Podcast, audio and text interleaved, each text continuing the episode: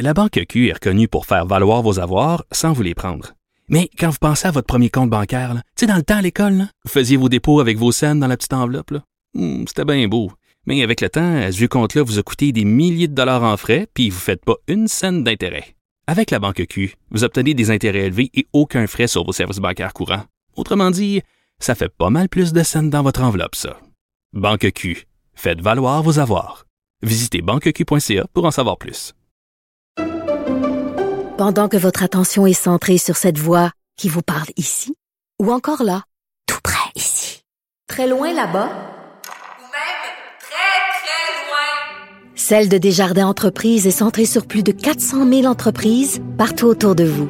Depuis plus de 120 ans, nos équipes dédiées accompagnent les entrepreneurs d'ici à chaque étape pour qu'ils puissent rester centrés sur ce qui compte, la croissance de leur entreprise. Si c'est vrai qu'on aime autant qu'on déteste, Martineau, C'est sûrement l'animateur le plus aimé au Québec. Vous écoutez Martineau. Cube Radio.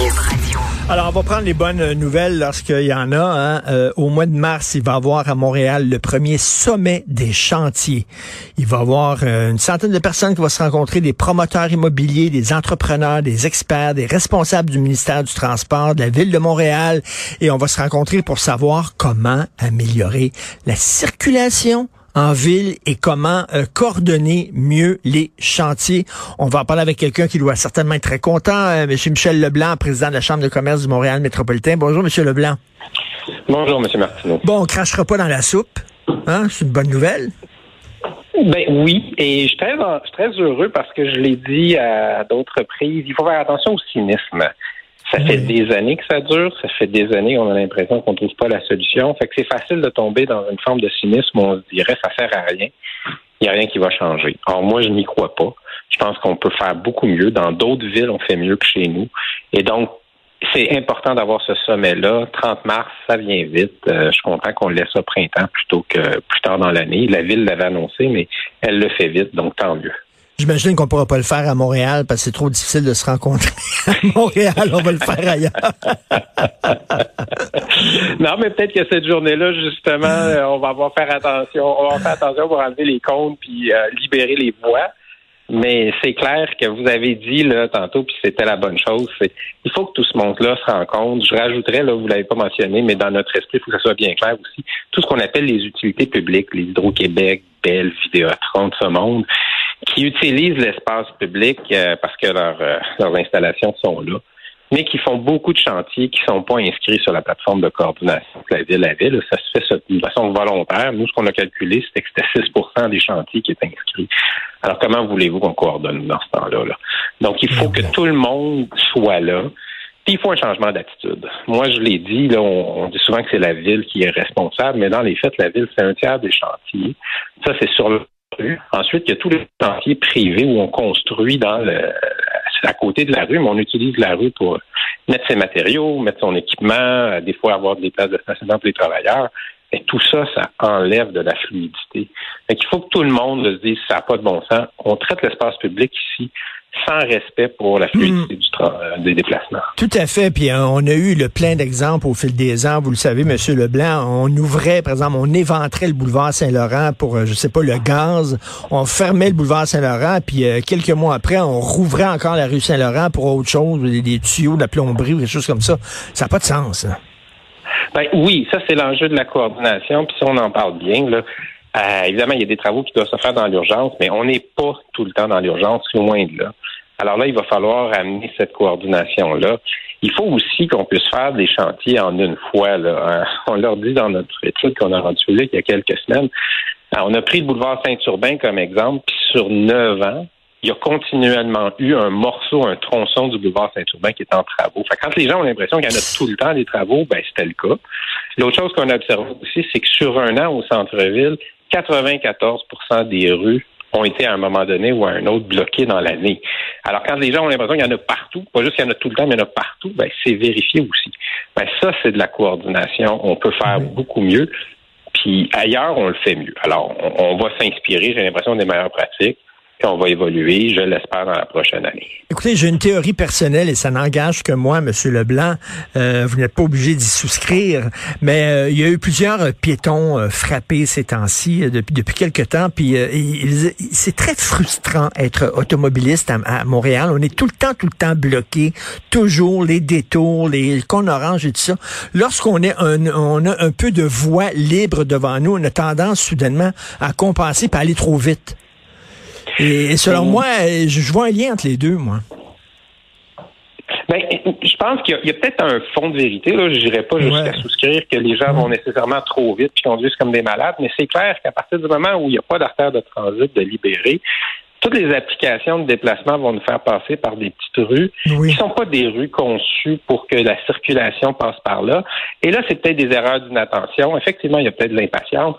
Mais c'est clair que nous, ce qu'on réclame aussi, puis ça, c'est un autre dossier, c'est que la ville identifie clairement des artères de transit. C'est quoi des artères de transit? Ce sont des artères où il y a deux voies, pas parce qu'on veut aller vite, mais juste parce qu'il faut que s'il y ait un camion de livraison, un taxi qui arrête, euh, il faut pas que ça bloque la voie.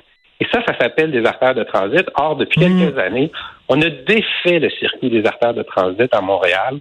Et donc, on a créé cette espèce de magma où tantôt c'est des travaux, mais tantôt c'est des rues qui sont toutes des rues à une voie et qui font que des gens qui doivent circuler ne peuvent pas le faire. Et là, vous l'avez dit, ben, les gens sortent de ces artères théoriquement de transit vont dans les quartiers et là, il peut se passer des drames et c'est très malheureux. Oui. Euh, on dit toujours quand la construction va, tout va. Euh, donc, il y a des gens qui diraient c'est une bonne nouvelle qu'il y a une multiplication de chantiers, ça veut dire que Montréal va bien. Mais d'un côté, est-ce qu'on a le pourcentage de c'est quoi le pourcentage de ces chantiers-là qui est de la nouvelle construction euh, pour des nouveaux bâtiments et le pourcentage qui est pour de la rénovation de ce qui existe déjà? Ben, est-ce qu'on sait à peu près? Ben oui. Ben, vous avez raison, je ne l'ai pas devant moi, mais c'est clair qu'il y a, il y a la restauration des infrastructures. Puis ça, ben là, c'est pas de la bonne nouvelle. C'est juste qu'on a tellement été laxiste durant des décennies que là, faut tout faire en même temps. Ça, c'est mauvais, mais il faut le faire. Ensuite, il y a cette construction dans les espaces privés, donc ces tours.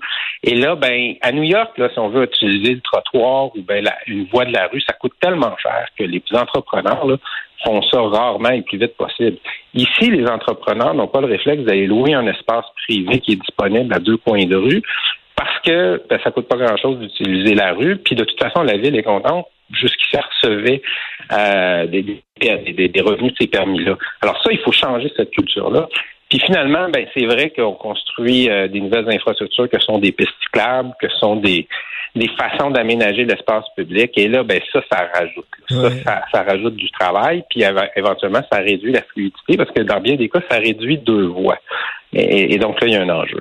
Et euh, il y a quelque chose de très contradictoire aussi. Je lis les journaux, puis je comprends pas trop trop ce qui se passe à Montréal. D'un côté, euh, on dit euh, ben c'est très dangereux le télétravail. Les gens quittent le centre-ville, restent chez eux. Il y a des espaces de bureaux maintenant qui sont libres, qui sont alloués, etc. Mais on n'arrête pas de construire des tours à condos et d'espaces de bureaux. Fait que qu'est-ce qui va arriver avec ces nouveaux espaces de bureaux-là si ceux existants déjà sont servent à rien? Ben, je pense qu'il y a un signal de marché, puis les gens n'ont pas tendance à le lire correctement, mais les centres-villes sont là pour durer. Il y a des très, très bonnes raisons qui font que des gens convergent vers un lieu. La gouvernance d'entreprise, là, c'est un sport de contact. Il faut qu'on se voit, il faut qu'on ait des conseillers, il faut qu'on ait des, conseillers externes, les bureaux de consultants, avocats, comptables. Tout ce monde-là, là, à distance, c'est moins efficace. Et donc, les centres-villes sont là pour rester. Maintenant, des centres-villes mixtes, où on veut que des gens habitent, des gens y travaillent, des gens s'y divertissent. Ça, c'est la nouvelle tendance. Donc, c'est normal qu'ils se construisent des tours à condos au centre-ville. Et moi, je vous dirais, là, dans d'ici quelques années, notre économie va bien dans l'ensemble. Les entreprises sont en croissance. Les entreprises vont faire des acquisitions, vont embaucher des gens. Donc, le besoin d'espace au centre-ville, il va pas disparaître. Euh, et c'est pour ça qu'il y a des travaux qui sont en cours. Maintenant, peut-être que là, on va avoir un, un certain ralentissement. Parce que souvent, là, ce qu'on observe, c'est ce qui a été décidé il y a 4, 5, 6 ans. Ça prend du temps à construire ça. Et, là, ben là, ce qu'on va être attentif, c'est ce qu'il y a des décisions qui se prennent maintenant, puis qui vont se concrétiser dans 2, 3, 4 ans. Et donc, il peut y avoir un retard sur l'effet là, de soit d'un ralentissement ou en tout cas du choc post-pandémique. Et en terminant, euh, j'adore Charles Aznavour. Et Charles Aznavour avait une chanson euh, sur sa femme qui euh, s'appelait Tu te laisses aller. Puis il disait à sa femme, accroche un sourire à ta face, maquille-toi un peu, arrête de t'habiller comme ta mère. Tu te laisses aller. c'est, c'est, c'est, ce que, c'est ce que je voudrais dire à Montréal. J'ai déjà beaucoup aimé Montréal. Je trouve ça désolant ce qui arrive à Montréal. Tu te laisses aller. Il va falloir qu'elle se Ah, prenne oui. en main. J'aime beaucoup cette image-là. Bravo de l'avoir trouvée. J'ai un ami, Yves Lalumière, qui dirige Tou- Tourisme Montréal, qui écrivait il y a quelques mois, ramassez-vous. et qui disait, à un moment donné, là, il faut qu'on admette qu'on est un peu laxiste à Montréal, que ce soit les entrepreneurs, mais ça peut être aussi la population. Moi, je l'ai souvent dit, un commerçant, ça devrait être responsabilité du 50 pieds devant son commerce. Là. Ça devrait ramasser tout ce qui Ah, traîne. ouais.